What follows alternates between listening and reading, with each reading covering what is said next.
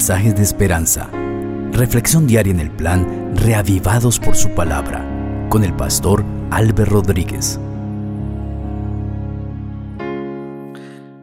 La gracia de nuestro Dios sea derramada abundantemente sobre tu vida. Por esa gracia somos salvos. Es una gracia sublime que nos acerca a Él. Hoy nos encontramos frente al capítulo 5 de Esther. Continuamos con este relato asombroso, pero al mismo tiempo portentoso. Pues cada vez vemos a Dios actuando, anticipándose a los eventos y moviendo incluso imperios para salvar a su pueblo. Vamos a orar. Padre precioso, gracias te damos porque la vida viene de ti y tú has querido concederla hoy para nosotros. Vamos a meditar en tu palabra. Ella es el pan vivo, Señor. Tu palabra es poderosa que puede llegar hasta lo más profundo del corazón. Cuando el Señor Jesús dijo, no solo de pan vivirá el hombre, sino de toda palabra que sale de la boca de Jehová tu Dios. Estaba diciendo que tu palabra es nuestro alimento. Vamos a alimentarnos de ese capítulo. Te pedimos que nos hables a través de él. En el maravilloso nombre del Señor Jesucristo. Amén. Así dice el texto. Al tercer día, Esther se puso su vestido real y entró en el patio interior de la casa del rey, justamente frente al aposento real. Allí, en el aposento real, estaba el rey sentado en su trono y al ver a la reina Esther en el patio, la vio con mucho agrado y extendió hacia ella el cetro de oro que tenía en la mano. Esther se acercó entonces y tocó la punta del cetro. Mientras el rey le decía, ¿qué te pasa, reina Esther? ¿Qué es lo que deseas? Aún la mitad del reino te será concedido. Y Esther dijo, dígnese su majestad asistir hoy con Amán al banquete que para su majestad he preparado. El rey respondió, deprisa llamen a Amán y hagan lo que Esther ha dicho. Y así el rey fue con Amán al banquete que Esther había preparado. Ya en el banquete, y mientras bebían vino, el rey le dijo a Esther, ¿cuál es su petición que te será concedida? ¿Qué es lo que deseas? Aún la mitad del reino te será concedido. Esther respondió, esta es mi petición, este es mi deseo si merezco que Su Majestad me vea con buenos ojos, y si Su Majestad se digna concederme lo que pido, y deseo, le ruego venir con Amán a otro banquete que les prepararé mañana, y entonces haré lo que el rey ha ordenado. Ese día Amán salió contento y rebosante de alegría, pero cuando vio que Mardoqueo estaba a la puerta del palacio del rey, y que no se levantaba ni se movía de su lugar, se llenó de ira contra él. Sin embargo, contuvo su enojo y se fue a su casa. Allí mandó llamar a sus amigos y a Ceres, su mujer, y les habló de sus muchas riquezas y de sus muchos hijos y de todo aquello con que el rey le había engrandecido y honrado por encima de los príncipes y siervos del rey. Y añadió, incluso la reina Esther no invita a nadie más al banquete que ella había preparado para el rey, sino solo a mí, y también me ha invitado para el banquete de mañana con el rey. Pero todo esto no me sirve de nada cada vez que veo al judío Mardoqueo sentado a la puerta del rey. Entonces Ceres, su mujer, le aconsejó y también todos sus amigos que hagan una horca de más de 20 metros de altura y mañana, cuando veas al rey, pídele que cuelguen allí a Mardoqueo. Y tú ve con el rey al banquete y alégrate y pásalo bien. Esto le pareció bien a Amán y mandó preparar la horca. Amén. Ese capítulo de tan solo 14 versículos contiene un mensaje extraordinario y asombroso a la vez.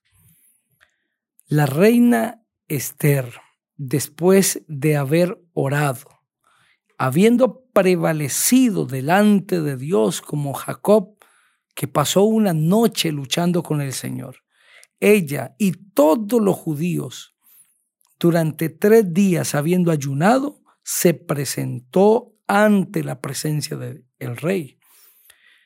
Pero esa decisión de presentarse implicaba un riesgo muy alto. Podía perder la vida. Existía una ley que indicaba que si el rey no llamaba a la reina, ella no podía presentarse ante él. Y esta ley era conocida por todos los habitantes. Pero si el rey le complacía, le podría extender su cetro y de esta manera le estaba aprobando y se le perdonaría la vida. Esther resuelta, decidida a jugárselas por su pueblo, se presenta ante el rey con una determinación que ya conocía también su tío Mardoqueo y todos los judíos. Si tengo que morir, pues moriré. Pero moriría en favor de su pueblo, moriría por una causa noble, moriría defendiendo a su pueblo y haciendo la voluntad de Dios, haciendo justicia si un día tienes que morir por una causa, debería ser por el Señor Jesucristo.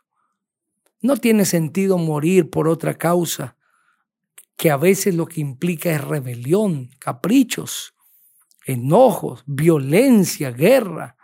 La única causa por la que podríamos morir satisfechos y felices es por la de Dios, por el seguir al Señor Jesucristo y representar su nombre en esta tierra.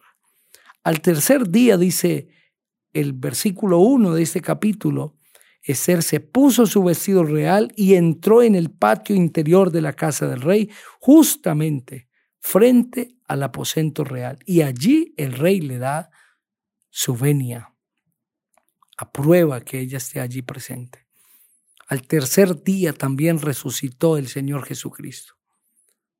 Y el dolor la desesperanza, el luto, la tristeza se convirtió en alegría. Al tercer día, Esther se presentó ante el rey. Siempre llegará el tercer día para tu vida. Posiblemente estás viviendo la noche oscura, la más oscura de todos tus días.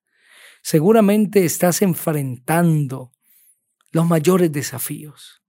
Estás viviendo los días más amargos de tu existencia, pues debes recordar que siempre llegará tu tercer día.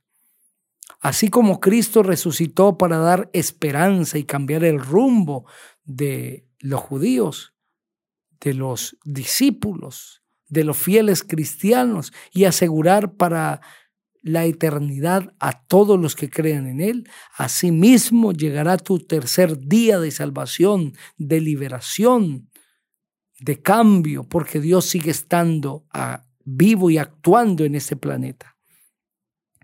Ese tercer día marcó el comienzo de una bendición muy grande para los judíos. La reina solamente solicitó que el rey se presentase en el banquete y que fuese con Amán. La invitación de ir al banquete celestial también está dada para ti. Tú puedes ir con el rey al banquete, disfrutar de la cena de las bodas del Cordero, vivir con el Señor Jesucristo para siempre, pero eso solo te será permitido si te vistes de el vestido real, como dice el versículo 1 que Esther se vistió. El vestido real para ir al banquete y para presentarte ante el rey es la justicia de Cristo Jesús. Y la justicia de Cristo no es otra cosa que su perdón, que su gracia, que el poder del Espíritu Santo que te habilita para vivir una vida de obediencia. Cuando vas a Cristo, vas cargado con problemas, con faltas, pasado un pasado terrible, doloroso, vergonzoso. Pero ahora, cuando te entregas a Jesús, Él te quita todo ese pecado y ese dolor y te da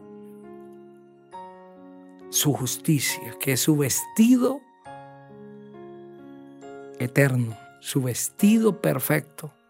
Y ahora revestido de la justicia de Cristo, estás listo para estar en el banquete con el Rey Celestial. Ese vestido, e-, esa justicia, es lo único que te hará idóneo para estar con Él en el cielo.